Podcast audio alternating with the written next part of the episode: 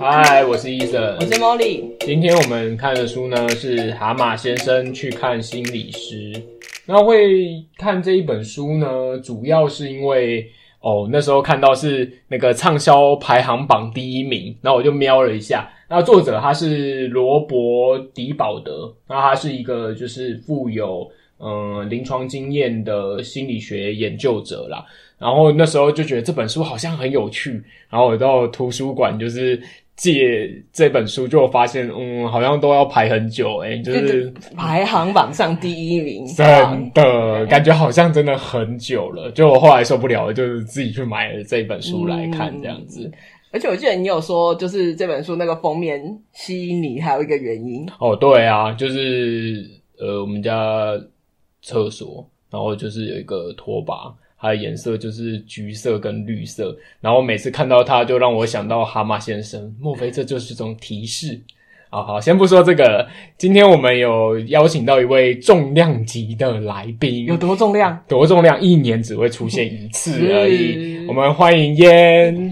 嗨，大家好，我是烟，一年只会出现一次哟。然后我想先讲一件事，其实很好玩。原本我是。因为我们刚才就说烟一年只会出现一次嘛，哦，那他那时候要来，我就想说，哎，要不要就是挑一本书，然后我们一起来看？嗯，结果后来因为烟太忙了，就是没有他自己看完书，忘了跟我们讲他到底看了什么书，然后这件事就被淡忘了。嗯，结果呢，他来的时候就发现，哎。怎么就是医生在看蛤蟆先生？我的桌面上就是蛤蟆先生，因为他真的很亮，很明显。对，然后就说，诶，他想挑的就是这个蛤蟆先生，他已经看完了，真的是太巧了，所以就加入了我们。呃，对，没错，所以有了这一次的录音，这样子。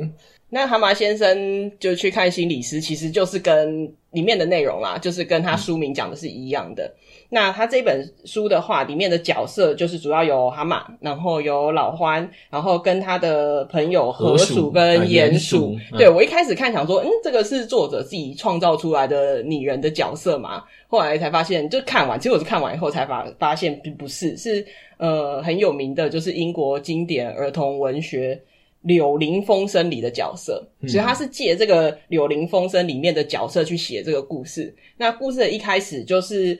好像是诶，是鼹鼠还是河鼠？它好像是从鼹鼠啦，因为河鼠好像是那个个性比较拘谨的那一只，然后鼹鼠是比较活活泼的，然后开始跟河河鼠，反正他们两个就在聊东西，然后聊到蛤蟆这样子。对对，他们好像是去拜访蛤蟆的时候，就发现诶，状况状况不好。对对，然后他们好像也是有跟那个老欢讨论，然后他们因为附就是他们住的这个地方来了一个心理师。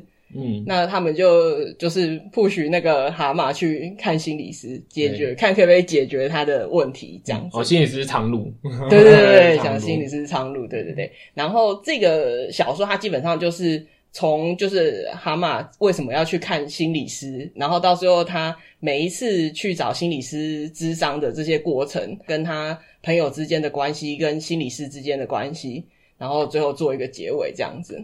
这一本看是蛮轻松的，它是就是用故事的方法，然后去告诉你一个，诶，我觉得应该算是心理，也不能说治疗啊，就是心理师跟你访谈的情况下，可能是什么样子，帮你导入。因为我们一般人老实说，对这些呃心理咨商师啊，并没有说到非常清楚，甚至有些人会去。嗯嗯害怕就是去做这种智商，嗯、因为在我不知道算是是因为在台湾嘛，就是大家可能会觉得，哎、欸，你去看医生就是有病，就是这个心态可能灌输在很多人的心中是这样子想的。但我觉得他，所以他就是是用心理师，他是去看心理师，不是去看心理医师。嗯嗯，好像不太一样，因为我觉得。这一这一本书还有一点很吸引我，就是因为我对这方面也没有很了解，也没有做过就是心理咨询的部分，嗯、所以我会很好奇说，哦，好像听说那种心理咨商或什么都很贵啊，那到底在讲些什么？看这本书里面是不是就是会提到这个，解开我的疑惑？我觉得有一点啦。所以，以前那时候为什么会挑这本书来看？哦，因为其实就是在我觉得是。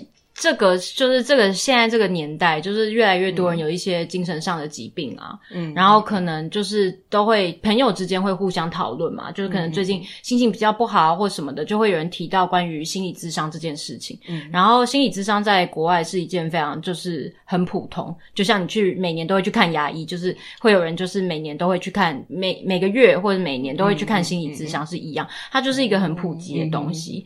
然后所以我才会想说，诶，那这个。蛤蟆先生在台湾这么红，我其实也是被呃网络推播，就是台湾现在这本很红这样。Oh, okay. 那我就想说，哦，那我来看看为什么现在就是这个心理咨商的东西在台湾这么的红，所以我就选了这本书来看。然后它的确也是非常容易阅读，当然它讲的是一个非常出阶的一个智商的过程，但是我觉得它的确有讲到一些智商的重点，我觉得还蛮值得看的。嗯、对，它里面就我觉得它就是主要是以就是说，嗯，你童年的一些经验，然后真的会影响你人生的一些算是什么？做处事的反应吧，我觉得比较像反应跟习惯。啊、对反应跟习惯。而且他这本书提到一个很重要的一点，就是他一开始书就有跟你讲说，你是要真心，是你发自内心的想要去做咨商，就是。嗯，要怎么说？你有这个需求，你你这个需求常常可能是别人看你需要，或者是觉得你要，然后 push 你去的。但是你心里可能就觉得，嗯，我根本就还好。可是如果是这样的情况，这个咨询可能就不是这么的有效。我觉得不是这么有效了，就是变成说你要发自内心的去做这一件事情，嗯，那这样你才有办法慢慢去挖你内心深处的东西。就一开始就讲这个事情。对，而且我觉得，就说这个可能是之前知道，但是看了书以后特别有感觉的，就是说，其实你去了解了你的童年的经历之后，然后你要再来面对它的话，其实是面对那个部分，其实是更困难的。嗯，对，它里面又有提到这一点，然后苍鹭就是那个心理师，又请蛤蟆要做不少功课。嗯，对。然后我觉得透过这本书，也可以就是带领大家看。呃，因为他有教你一些方法嘛，或者是你可以看到整个蛤蟆先生去做智商的过程，嗯、也可以从中就是自己自学一些。可能你看了这本书之后，就有一些长期以来问题，你就诶突然解开，就觉得哦，我可以用这个方式去思考，或者是说，也可以想一想哦，那我到底其实是不是需要去看心理智商？我觉得这都算是一个很好的入门了。嗯嗯，就是、哦、那时候我才、欸、我才想说，在讲说这个蛤蟆先生看心理师，就在看，我就在看说他到底会怎么开始，就是推着蛤蟆就是往前走，往前走。嗯，就后来发现不外乎就是一件事情，他会一直追问为什么，就是你现在感受怎么样，然后对这件事的想法是什么？其实他反而比较像是一个倾听者。就是虽然他是一个就只是咨商师，一般感觉好像是你要诉说什么东西，嗯、但其实他花了大部分的时间是让你自己去把事情讲出来。那对于你讲出来的事情，有时候你自己迷惘的部分，他再去做解析，这样子。对，所以这就回到前面说，为什么是他自己有想要，然后去咨商才会有效，就是因为他都会追问你这些为什么。如果你不想回答的话，这个东西就没有办法继续推进。哦，对啊，对啊，因为要、嗯、要先说出来，然后你好奇为什么你会有这样的反应，他才有办法帮你解答。然后这也是咨商的基本伦理，就是咨商师不可以给你答案，嗯、他们不可以给就是病人答案，哦、这是一个最基本的咨商的伦理。对啊，你不能去指导别人怎么做，而是你去引导他自己去思考。哎、对，对，对，对，解铃人须系铃人吗？就是还是要回到就是本身啊。嗯、然后故事里面的蛤蟆，他其实也不知道，就是陷入一个低潮吧。我觉得很多人好像都会这样，呃，说不上来为什么，但是就是陷入一个低潮。嗯、但那个陷入那个低潮，可能是你日积月累下来造成的东西，嗯、但你自己不知道。有可能是你休息不够，或者是说有太多重复一样的事情，然后一直打击着你，然后你只是照着那个习惯走，你觉得诶，本来就是这样啊，但是其实你心里是百般不能接受了，久了你的意志就会很消沉，然后做什么事都提不起劲。我相信应该很多人。都会这样，尤其在接触工作之后，然后每天的生活都很像的话，应该很容易会有这样的状况。嗯、所以我觉得也不难想象，为什么就是蛤蟆先生去看心理师这本书会变成就是畅销书 number one。所以按照妍跟 Eason 刚才的讲法，其实这本书除了读起来是像小说一样啦，就是他以说故事的方式，但是还有一些就是。自助书的功能，我就想到之前我看那个什么，好像有一本他好像是咨商师写的书，然后他是把他的经手过的一些个案，还有他自己的故事，就是改写成就是有点像小说，就第一人称小说的内容，好像是叫做。我去查一下他的书名，因为那个作者好像其实原本是做电视剧的编剧，嗯、所以他非常会讲故事。嗯，对，你们先聊，我来查一下那本书叫什么。不不查出来，心里会很难受。对对，我就觉得刚刚我们之前看的，就是我们为什么这样生活那样工作，也是有一些关系啊。就是也是一本很好的自助书啦，我觉得。因为什么这样？没有，我只是觉得，因为最近就是其实很流行，就是看就是那个十六型人格嘛。然后，比如说看人类图啊，或者看星盘，其实都跟这个有一点关系。就是除了你过往以往的被教育的经验，比如我们讲的以前的旧的创伤，其实也有很多是个性。就像是不同的人被同样的家长教育，他们的反应会是不一样的，因为他们原本的基本个性是不一样的。那有一些会造成创伤，他有时候不会。那你要看小孩的基本性格。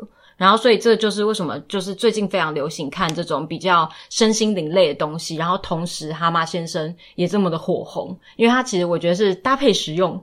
哦，对，对，就是你看你自己的可能就是星盘啊、命盘啊，然后再去搭配说，哦，你小时候发生过什么事情。然后，蛤蟆先生就等于是一本，也算是一本工具书嘛，也可以让你自我再更自我剖析，在你去真的找智商师之前，你可以先看看你自己的心理状态需不需要帮助。嗯、对啊，或许他就已经可以帮助你很大，嗯嗯嗯嗯、那表示你在生活中还算是精神上还算是蛮健康的。那如果就是发现，诶，这个状况很不好，你有你发现你有更多的事情想要去剖析，想要去把他们挖开来看看到底为什么这个你会有对于某一些事情会有特别的反应，那或许就是你可以去看咨商师这样子。有刚才那个燕讲到那个 MBTI。就是我，就是我想到，就是书里面有讲一个，就是说早期的经验会创造出人格的雏形。嗯，我记得那好像是听，就是有关于这个 MBTI 的一些，他有怎么说，有比较深入研究的人就有讲，其实 MBTI 是不不会改变的。哦，对所以就是江山易改，本性难移吗？就是他一说这个是人人格的雏形，这个是不会变的。对，但是你你就是要去，就是像我们蛤蟆先生看到最后，他就会跟你讲说，你就是要去负起责任，然后要去面对你的问题，这样子。所以你在行行为上，别人看起来，哎，你好像说有改变，但这不是你的性格上的改变，而是你做法的改变。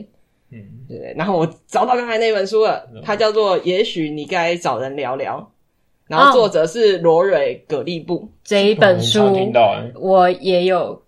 我没有看过，但我有听过。就是我记得它里面有讲说，咨商师里面有写到故事，是咨商师也是需要咨商师，对对对，因为他自己是咨商师，对对对，然后他有面临他自己的问题，分手啊什么的，然后他也是自己有点走不出来，因为你真的自己在那个环境里面，你不是第三者的时候。就你很难看清你自己的状态，对、嗯，嗯、就是一定要有一个人跳出来，就是所以你的智商师等于是呃你人生故事里面的第三个人，他帮你去、呃梳理，就是这整个故事的前进路线，然后你可以从他梳理的过程自己去找出答案。哎、欸，那让我想到那个、欸、踏实感的练习，不是作者本身他就是觉得他自己就是从事这种非常有生产力能力的人，嗯、然后结果他他一直不能够承认自己是有那个什么，就是强迫强迫症，对对对。对对，我就觉得这其实有一点像，就变成。还是要去承认这一件事情，他也是需要帮助的。虽然说他是在那边一直讲说很有生产力的事情，但是他其实是要让整个人就是舒坦下来，嗯嗯、所以他才会出那个踏实感练习这本、嗯、这本书，就是他的一个，我觉得那本书算是一个，就是他的在这件事的成长经验，然后分享给大家，就是那种感觉。嗯、但他这个习惯的东西，我觉得真的影响很大。有的时候是因为你经历了某些事情之后，然后你就会做有一点。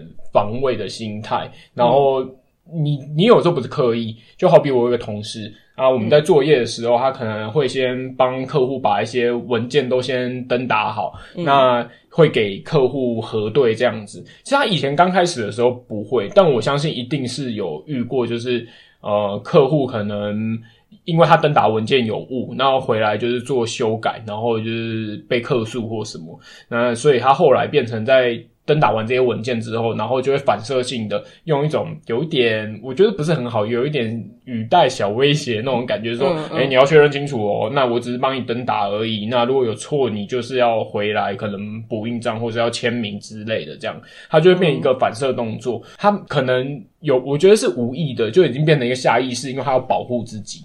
就很常会有这样的行为发生，变一个习惯。嗯，可是这件事情如果是发生在另外一个人身上，嗯、他可能就会因为有这样的经历，所以他就去修正他的做法，但他的口气不会这样，因为这件事情对他没有造成创伤，嗯、但是对你的同事造成了创伤，哦、所以他的口气才会是有一点语带威胁。嗯，然后假设是另外一个人，他可能就觉得，哦，那我之后一定要先。跟对方确认，那这样我就不会有问题。嗯、那可能他没有多想，他就是没有接受到这个哦，他被没有没有对，他虽然对他虽然被客诉，嗯、可他就觉得 OK，那我就改就好了。但是你的同事就是因为被客诉，他被那个客诉的人伤害了，嗯嗯，所以他其实是受伤的。你刚刚讲到那个，就是他书里面也有提到，这应该就是。成年人就是他有分三个阶段啊，嗯、一个就是小朋友的时期，然后一个就是成人时期，嗯、还有那种父母时期，三、嗯、三个不同的阶段。自自我状态，儿童的自我状态，哦、成人的自我状态，跟父母的自我状态。对对对对对对，他、嗯、是这样子。然后刚刚讲到的，其实先讲到的就是比较是成人的那个状态，他有办法去思考这件事情，嗯、不会。被情绪所影响，然后他知道要修正，下次要怎么做。所以我们讲那个什么高 EQ，讲这么多年，其实这个就是所谓的高 EQ 啊。哦，对啊，嗯、他面对一件事情，他不会觉得他是好是坏，只是会去想说，呃，怎么样，就是调整，下次。这样做就 OK，嗯嗯，所以就是你的那位同事的反应，其实是一个就是儿童的状态，嗯、因为他的内在小孩受伤了。嗯，就我们常常讲讲要找你自己的内安抚你自己的内在小孩，就是这样子，嗯、就是你要先安抚他。可是因为他没有被安抚，所以他就把这个形态整个展现在他的外在，嗯，所以他就直接跟客户就是用比较不好的口气这样讲，嗯，因为他的内在小孩没有被安抚到。然后我们刚刚没有提到的是，就是什么叫做父母的，就是自我心理状态嘛，是吧？嗯，自我心理状态。对对对对。父母的话，他感觉起来就是比较像是用命令的，然后永远都是他赢，他站在上风。就、嗯、呃，随便举个例，就像是你可能国中或高中的时候，有一些老师，他可能就会说：“哦，那。”你可以猜猜看，这个是多少多少，或者是是怎么样怎么样？但是答案永远在他心里，他随时都可以变他要的答案，所以其实你永远赢不过他。对、嗯，就是有一点类似像这样的状态。他就是想要批评别人跟教育别人。哎，是这个很常会看到，嗯、但实际上其实最好的就是高音 Q 的状态啦，就是成人的心理心理状态是比较能学习到的，但是。就是书里面有提到，其实这三种状态在每个人身上是都会存在，只是或多或少而已。那、嗯、其实这一本书就是我那时候看完，结果第一个想到是我很多年前，应该是我还在念书的时候，然后看一本书，它是用好像两本吧，它就是用那个小熊维尼，然后去讲那个老子，去谈论老子，就是用小熊维尼面那个讲人物。的特色，然后去谈老子，因为他这个蛤蟆先生，他是用那个《柳林风声》里面的角色嘛，就让我想到这件事。结果我去查，就是我的记忆有没有错误的时候，就意外发现，就是这个《柳林风声》他当年出的时候是没有插图的，但他有第一个插图的版本，那个插画家是那个 E.H. 谢培德。然后我觉得 E.H. 谢培德这个名字好熟悉啊，一查就是他就是小熊维尼的插画家。很巧，就没想到有这个算是一个巧合吗？那是用小熊维尼吗？那个是用小熊维尼。哦，对对对对对，嗯，还这样子比较引人入胜啦，就是那个是大家就是耳熟能详的角色，熟悉的角色，然后对他们的性格有一定的了解。啊、我我觉得像在在就是蛤蟆先生去看心理师这一本也是，嗯，看完这一本就是蛤蟆先生去看心理师，我会觉得。以前我的观念也会比较像可能传统的台湾人吧，有的时候就会想说去看这些什么什么师，嗯、就是去看病那种感觉。就是有点不太敢，或者是你刚刚说什么师嘛？是不是去找律师？好像好像也不太好，都是对啊，打不好的事情，对啊，打官司那种感觉。但是后来看一看，就觉得如果你真的有需要的话，嗯，嗯，你第一个你就是要先承认嘛，你就是承认你需要嘛。你就是有有这个需求，所以要去做，所以也不要说什么拉不下脸或什么，就是觉得做这件事好像不太好。我觉得很容易就会陷入这种状态。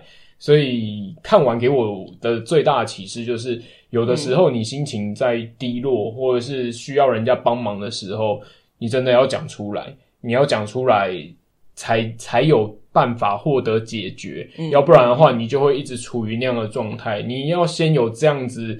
呃，会发出求救的讯号，那别人才有办法救你。这是我觉得我看这本书就是学到最大的东西。烟呢？我是觉得自我，就像你讲，你是说承认，但我自己会觉得是自我觉察吧。嗯、觉察就是自己的、嗯、呃状态好像不是很好，这一点我觉得还蛮重要的。嗯、你要先每天去审视你自己今天心情的状态，嗯、然后不要被外界的事情干扰的去。去看自己的心理状态，然后我觉得《蛤蟆先生》里面给那三个，就是那三个点还不错。就是你现在看你的状态跟别人的反应是，呃，成人的状态吗？还是家长的心态？还是呃，小孩在在那边闹，觉得得不到？就是可能这一这个练习是，我觉得是蛮必要的吧。对，对于我看完《蛤蟆先生》这本书之后，我会觉得这个练习是，就大家可能可以试着做个一个礼拜看看，然后我觉得会蛮有帮助。因为我觉得，不管是那个，呃，是儿童的状态，或是父母的状态，那那个，其实我觉得就是很明显，就是我们说就是很很情绪化的那种状态。所以通常这种时候，我们的确就要停下来想一下，就是你话已经说出去了，就是没办法，因为那个情绪就是来了。可是。如果你能停下来想一想，我觉得是蛮有帮助的啦。因为我我觉得我现在日常有碰到这样状况，就是可能同事希望我去做某一件事情，或是主管希望我去做某件事情，但因为我对这件事情就是有一个不好的经验，我可能马上就拒绝。你好，我不好。他书里面有提到。对，然后但是我其实马上就有发现，哎，我这是把情绪丢出来，他根本就没有。具体的讲要你做什么，或许他后面就是他会引导你去做这件事，你不用那么紧张，不用那么快说不不要，或是不好，或是我不想，嗯、然后你就可以说，就是诶，好像就我情绪缓下来，那再仔细问对方，诶，他要你需要的是什么？这样子，那的确后面就是一个很好的互动，对啊，所以我觉得那个。